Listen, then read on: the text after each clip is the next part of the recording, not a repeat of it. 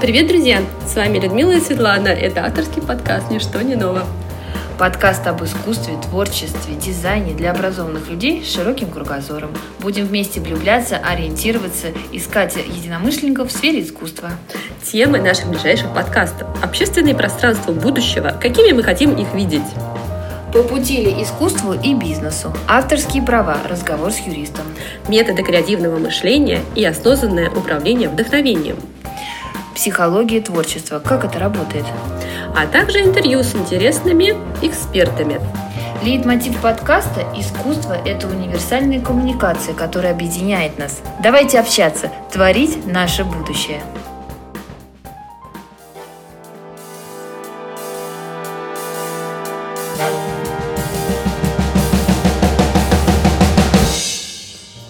Друзья! В эфире подкаст «Ничто не новость» Людмила и Светлана. Всем привет! А, сегодня тема нашего эфира а, как художнику, творцу, поэту. Поэту? Э, да, поэту. А, творческой личности. Это может быть режиссер, актер, то есть это творец, да, в широком смысле. А, как вот такой вот замечательной личности а, адаптироваться, приспособиться в современном мире а, и как найти свой, как найти своего партнера в лице бизнеса или бренда, как начать успешное взаимодействие, ну и что уж там греха таить, да, как зарабатывать деньги. Сегодня мы поговорим на эту тему с Анастасией Елаевой, главой направления креативных партнерств агентства Грейлинг. И зададим ей следующий вопрос. Анастасия, подскажите, пожалуйста, как сдвинуть с мертвой точки на российском рынке взаимодействие художников и бизнеса? Как художнику начать делать первые шаги в поисках партнерства с бизнесом? Есть ли возможность получить навыки и знания в этой области? Какие есть возможности завести полезные знакомства и получить опыт? На данный момент у меня есть две образовательные программы. Они проходят в Британской высшей школе дизайна и э, Moscow School of Contemporary Art, то есть Московская школа современного искусства. Это обе школы, которые входят э, в Universal University. Да? То есть Universal University — это э, самый крупный частный э, университет в России, который специализируется именно на креативных индустриях. Если говорить про интенсив, да, то есть это программа партнерства культуры и бизнеса, а, стратегия маркетинг, фандрайзинг, а, то это интенсив, который проходит а, зимой и летом, соответственно, в периоды, когда вот британка делает свои программы интенсивов. Использование международного опыта, но при этом очень много российской действительности в этих программах, да, потому что приходят спикеры из таких брендов, как BMW, Cartier, культурные институции, там, Третьяковская галерея, Пушкинский музей, музей русского импрессионизма. И они, естественно, все рассказывают о своих кейсах. Но при этом у нас есть и глобальный взгляд, потому что мы также говорим вот с тем же Томасом Гирстом из глобального БМВ, который рассказывает о их подходе на международном уровне. Мы смотрим глобальные кейсы. То есть это про Наверное, ну, задача сдвинуть что-то в России все-таки, да, вот этими образовательными программами, а, больше рассказывать, а, больше через какие-то интересные форматы давать людям прочувствовать, как, чувств... Э, как думает другая страна, потому что когда вот мы на интенсиве а, получается, идет работа в командах, uh-huh. и представители брендов, например, могут выступать на стороне а, культурные институции, они делают как бы стратегию по работе с партнерами, от культурного То проекта. Да, да, и это дает им возможность вообще совсем по-другому посмотреть на те сложности, да, которые могут возникать у культурного партнера, когда они подходят э, к фандрайзингу. Да. И обратно. Второй образовательный проект, который у меня есть, он тоже в него входит тема партнерств, но он глобальнее. И это вот как раз курс э, международные стратегии в арт-бизнесе. А, это годовой курс, который предназначен для тех, кто хочет а, работать в сфере искусства, но именно ну, в арт-менеджменте, в управлении проектами. И там есть как бы такие тематические блоки, во-первых, понимание экосистемы арт-рынка, да, как все устроено, как работают арт-ярмарки, как работают аукционные дома, какие могут быть бизнес-модели у галерей. А дальше мы рассматриваем арт-проект вот с точки зрения того вообще, как его придумать, да, по методологии дизайн мышления, как э, сделать для него маркетинговую стратегию, как вокруг него делать пиар. А потом есть блок партнерств, да, как заниматься фандрайзингом и как работать с брендами. И затем наши участники как бы защищают финальный такой проект, ну, по сути, развивают, занимаются таким полным циклом развития. Вот. И этот курс, который мы запускаем в октябре, uh-huh. вот, и он тоже э, и международный, и адаптированный для России. У нас порядка, наверное, чуть меньше половины спикеров — это международные спикеры из галерей, из uh, Christie's Education в Нью-Йорке. Вот. Другие — это ведущие лидеры или представители компаний uh, в России. Вот. То есть это уже ну, такой следующий виток. Партнерство там тоже есть, но это более такой широкий взгляд на то, как делать бизнес в искусстве. Анастасия, вы так часто упомянули слово франдрайзинг. Вы не могли бы для наших слушателей объяснить, что это такое вообще? А то вы его так профессионально употребляете, что даже как-то немножко неловко так вы, выскользнуть. На самом Спросить, деле, объясните чуть-чуть. На самом деле это очень простой термин. А если посмотреть на его не, мы буквальный перевод, да, то есть это raise funds, да, то есть это то, каким образом ты привлекаешь финансирование для своего проекта. И здесь есть много разных направлений. То есть ты можешь, например, подать на какой-то грант и его получить. Это тоже твой вариант э, привлечения средств. Ты можешь делать ставку на сотрудничество с брендами, да, и через это привлекать финансирование. То есть э, фандрейзинг — это про то, как обеспечить устойчивость своего проекта, привлечь средства, а варианты могут быть разные. Анастасия, подскажите, пожалуйста, есть ли шансы у обычного российского художника, не обладающего связями и знакомствами, привлечь внимание и начать сотрудничество с брендами? Ведь в современном мире же как? Ты, мы все считаем, что ты сам себе маркетолог, сам себе таргетолог. Это вообще правильный подход? Или все-таки, чтобы вступить художнику в коллаборации, нужно вести себя как-то по-другому? Ну, универсального рецепта нет, да, потому что а, некоторым художникам, я знаю таких, а, они спокойно себе сами выполняют роль менеджера для себя, да, и отвечают э, за свои коллаборации а, и там за свою как-то за свой публичный имидж. А, есть художники, для которых а, это, наверное, менее какая-то комфортная сфера, поэтому они, конечно же, могут работать а, с менеджером, либо эти функции может выполнять галерея, с которой они работают, да, которая тоже заинтересована в публичном позиционировании этого художника. Мне кажется, выход вообще на стезю коллаборации — это то, что требует какого-то времени, и требует того, что ты сначала инвестировал э, в собственный имидж, да, то есть то, как ты представил, представля, представляешь себя в социальных сетях, то, насколько ты активно участвуешь в каких-то выставках или, например, выступаешь спикером на мероприятиях, да, и говоришь там о пути художника и так далее. То есть здесь а, а, ну, нужно просто представить себе, каким образом бренд обычно осуществляет э, выбор, да, а, обычно это происходит, ну, либо это может делать сам а, там, маркетинг или бренд или пиар-менеджер со стороны бренда, если он вовлечен в арт-среду, он ходит на мероприятия, он общается с художниками, то есть он в тусовке, он понимает, он вполне себе тоже ему какой-то, он считает, что какой-то художник отвечает ну, это хороший как бы матч да, между ним и брендом, и этого художника могут пригласить. Либо такие задачи может решать агентство, да, то есть это может быть креативное агентство, а, пиар-агентство, а, которое работает, рекламное агентство, которое работает с брендом, и у них стоит задача а, привлечь художника к коллаборации вокруг какого-то новостного повода, запуска нового продукта, какой-то новой инициативы, В общем, а, когда тоже важна личность художника, да, для того, чтобы до какой-то аудитории достучаться. А скажите, пожалуйста, а есть какие-то базы художников? Где они берут художников? Нет, ба- баз никаких нет. Ну, по крайней мере, я не знаю таких базах. А, я знаю, что, допустим, там, условно, в других странах, где это немножко более развито, да, там в той же Америке, есть агентства, у которых есть свои прям пулы художников, и если ты хочешь с этими художниками поработать, то ты заходишь через эти агентства. А в России все-таки это происходит больше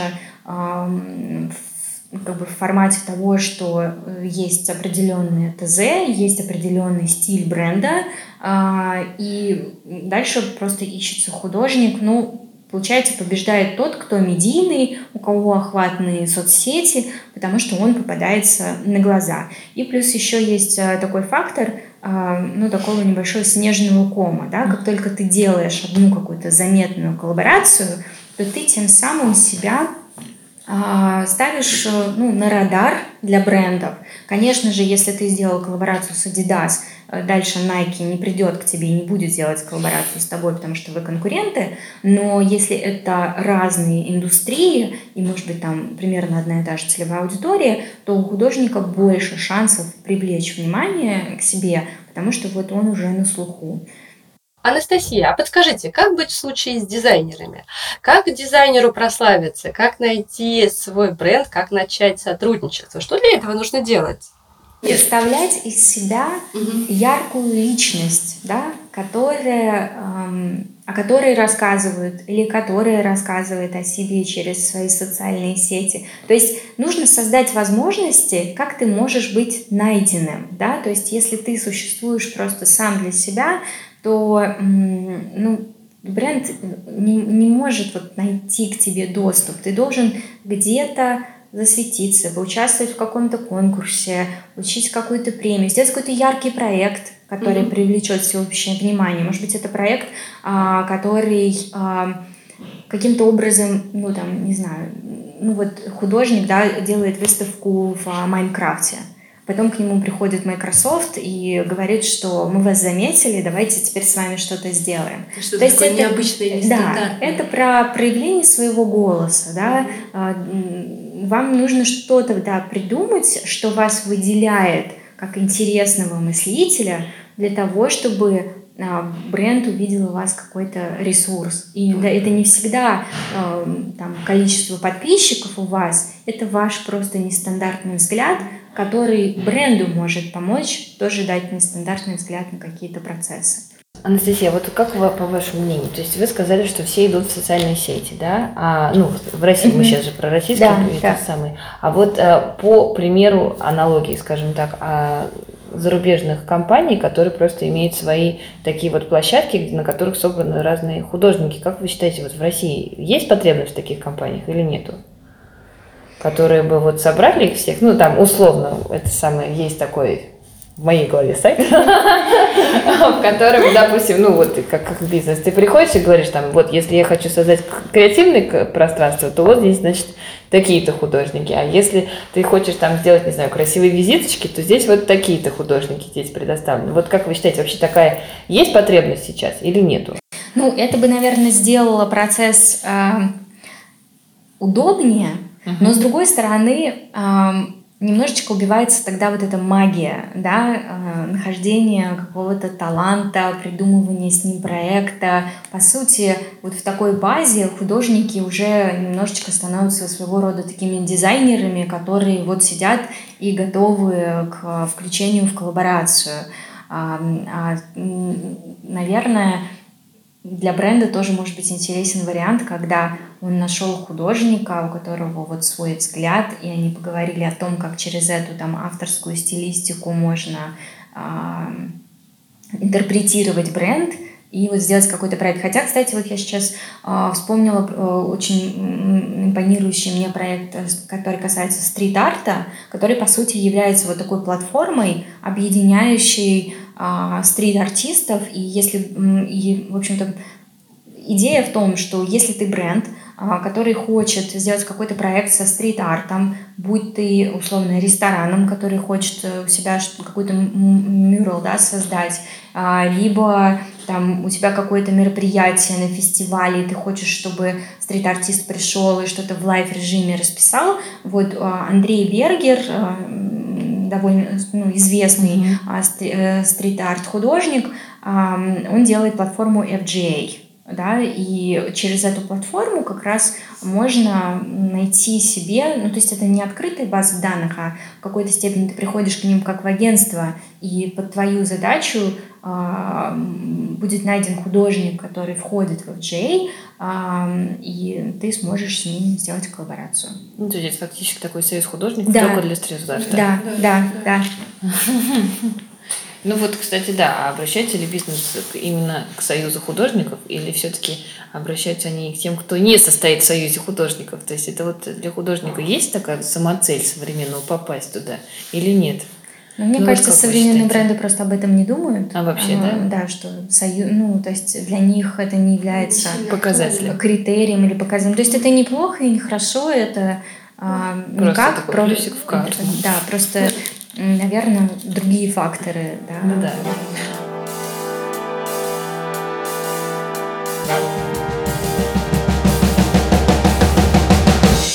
Вы видите дальнейшую эволюцию взаимодействия бизнеса и искусства? Чего можно ожидать в будущем? Перспективная сфера, когда а, объединяются, допустим, инженеры и художники, да, и это просто ну, такой немножко вроде бы они про и те, и другие, про создание нового, про поиски смыслов, но они подходят немножко по-другому, потому что инженеры проверяют гипотезы, да, а художники думают вообще более открыто.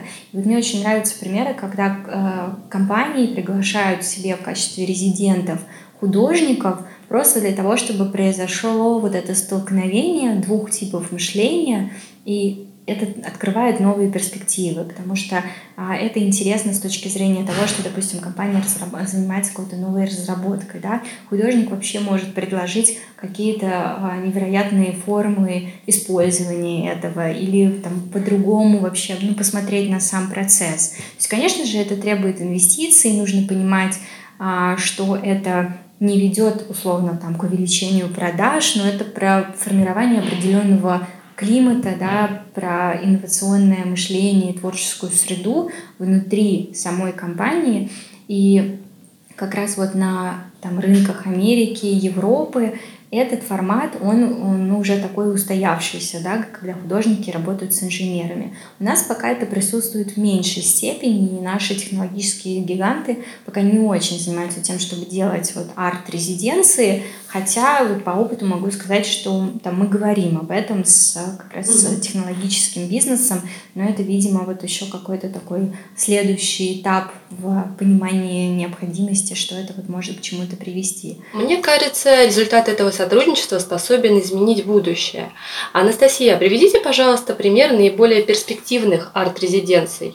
Пример э, инновационного центра Bosch угу. в Германии – а, когда вот они, они открывали этот инновационный центр, они подумали, что а, им нужно сделать на одном из этажей действительно а, такую платформу, где это будет вот такой дух эксперимента, инноваций и так далее. И они запартнерились с одной из местных арт-резиденций, которые, потому что бизнес, на самом деле, особенно если это бизнес, который с культурой ничего общего uh-huh. вот именно в, с точки зрения деятельности не имел, конечно же, нужен какой-то проводник от мира культуры uh-huh. для того, чтобы все как бы действительно правильно сделать и чувствовать, да, вообще какие потребности есть у художников. То есть они сделали партнерство с арт-резиденцией существующей, и с вот этими экспертами из арт-резиденции они выбирают проводят сбор заявок, выбирают художника, который приезжает а, к ним на три месяца, ходит в этот инновационный центр как на работу, наблюдает за всем тем, что там происходит, и создает по итогам какой-то проект, вдохновленный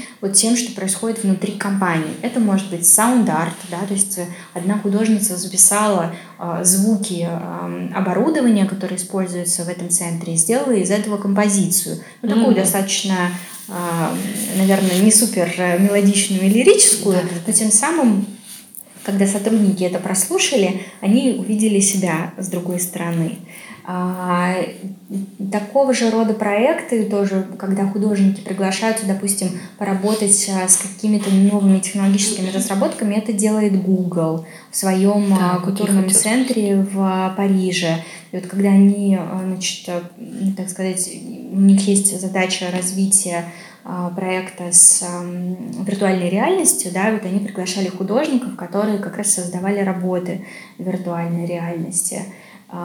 Есть еще, там, допустим, тоже химические компании в США, которые тоже ну, там, ведут разработки, они, пригла... они делают резиденции для художников, а, потому что художники э, вместе с инженерами тоже, ну, инженер начинает по-другому ставить себе даже задачи, да, получая какую-то обратную связь от художников. Вот, поэтому такие примеры есть. Это может быть еще прямо не такая практика, которая вот, ну, штампуется у всех, да, но а, есть а, компании, которые видят в этом ценность, и поэтому две эти сферы соединяют.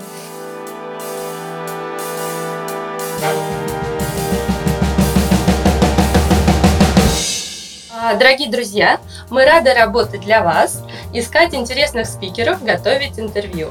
Мы всегда открыты для сотрудничества. Если у вас есть вопросы, предложения, пожелания, пишите или звоните нам.